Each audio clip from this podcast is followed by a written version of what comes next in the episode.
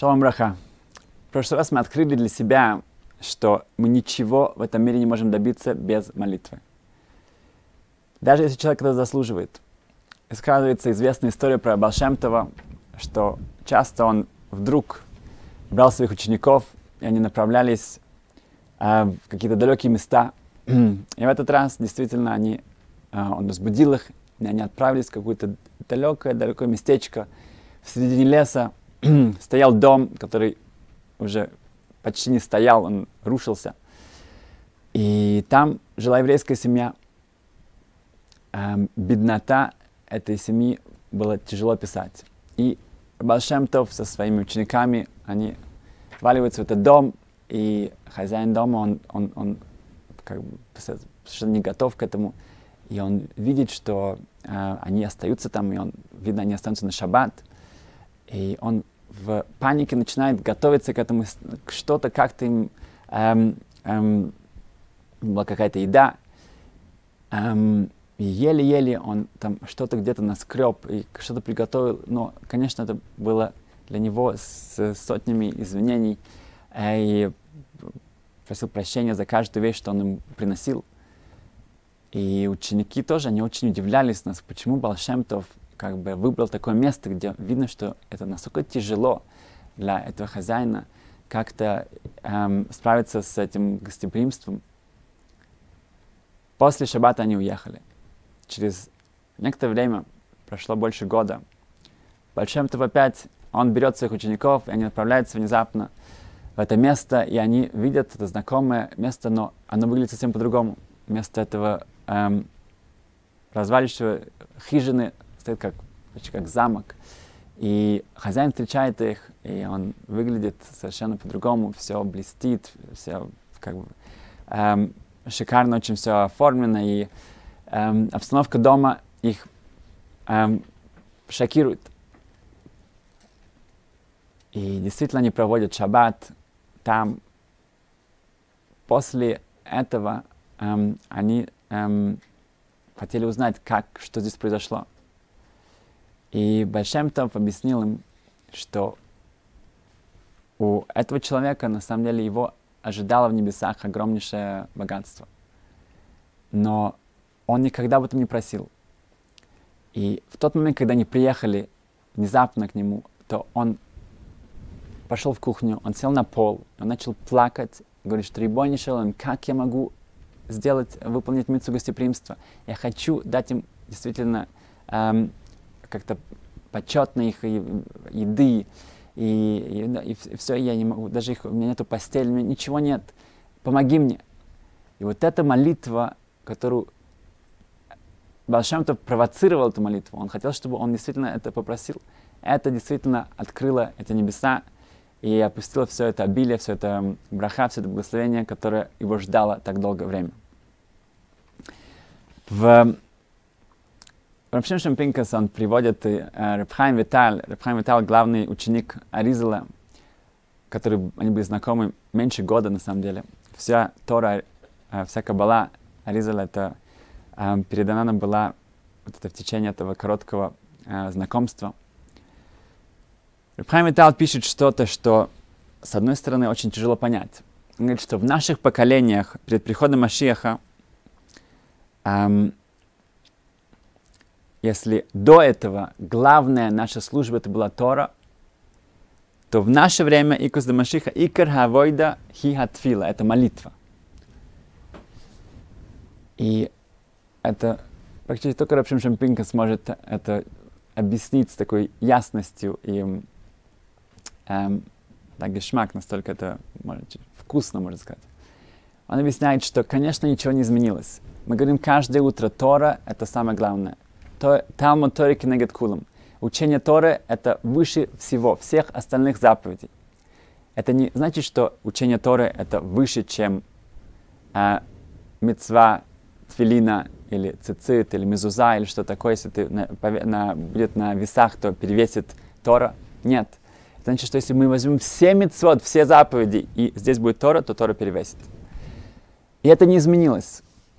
Но также, как есть времена, есть особые времена, где есть какие-то заповеди, которые получают особую важность, особую актуальность.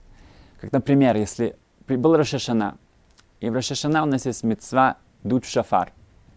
Это показывает, что это суд, это приводит огромное рахамим, милосердие в небесах. И в этот момент человек говорит, а я, нет, я буду учить Талмуд, я буду учить Тору, я буду учить какие-то э, книги. Это же Тора, да, Тора же важнее всего. То, конечно, у него не будет шофара, и у него не будет Торы тоже. И об этом идет речь, что даже если действительно Тора это, это настолько важно, но есть какие-то времена, где у нас есть эти мецвод, эти заповеди, они становятся центральными. И так в наше время молитва, она, безусловно, настолько важна, что мы не можем эм, ее эм, как-то пренебрегать. И Рафпинкас, объясняет, что почему это так. Потому что так как мы уже настолько близки к избавлению, то все, что накопилось за вот эти тысячелетия, все, вся эта учеба, изучение Торы, и вся эта мессирут нефеш, самоотверженность еврейского народа, эм, весь этот кидуш Ашем, освящение имя Творца, все поколения, это все накопилось и накопилось, и мы уже сейчас настолько близки, что это уже как бы почти к нам эм, Машиях за дверями. Но если мы не попросим об этом, да, если у нас не будет вот этого, эм, мы эм, обратимся к Творцу, и мы покажем, что вот мы этого ждем, тогда это не может опуститься к нам. Поэтому практически да, сейчас наши авойды мы не можем игнорировать, можем пренебрегать этим орудием, этой связью, этим диалогом с Творцом, потому что именно это то, что нам не хватает, чтобы уже наконец-то получить то, что нас ждет. И в этом эм, недавно я учил в Брахот, что Рабьехна Мензакой, это всем известно, он перед смертью, ученики попросили его благословения. И он сказал, что пусть ваш страх перед небесами будет соответствовать вашим страхам перед людьми. Когда они удивились, они сказали, что страх перед Хашемом, что у нас был настолько на таком уровне, как перед людьми, это все. Говорит, если это у вас будет, это уже будет хорошо. Почему? Потому что когда человек делает что-то плохое, он проверяет, не видит ли его кто-то. И если его никто не видит, вперед. А, Хашем. Эм, имеется в виду, что с этого начинается Шелханарух, что нужно понимать, что Творец везде. И когда мы делаем какие-то вещи, какие-то действия, показывая, что я это не делаю, потому что на меня кто-то смотрит. Это не делаю какой-то чести, из каких-то намерений, каких-то эм, вещей, чтобы какой-то выгоды. Я это делаю только потому, что есть Творец, Он меня видит, Он, он, он, он, он смотрит на меня, Он ожидает от меня многого. И я это делаю только для Него. Это то, что Рабихан Бензак имел в виду. На самом деле, если подумать, что у нас есть эта возможность постоянно. Не обязательно идти в комнату какую-то, запираться там и делать что-то, что-то, потому что Ашем сказал. Это прекрасная вещь. Но кроме этого, каждый раз, когда мы молимся, то никто нас не может проверить, никто нас не может а, действительно, ну, то, насколько мы там качаемся, все умеют качаться, да, и, и дергаться, и э, это ничего не значит. Но внутри и в моих мыслях и моей подготовке это действительно показывает, насколько у меня вот это есть ясность, близость, и это наша проверка на то, что мы действительно понимаем и э, ясно видим, перед кем мы стоим. Так что, без Сашем, если мы э, придем к этой реализации, то э, в...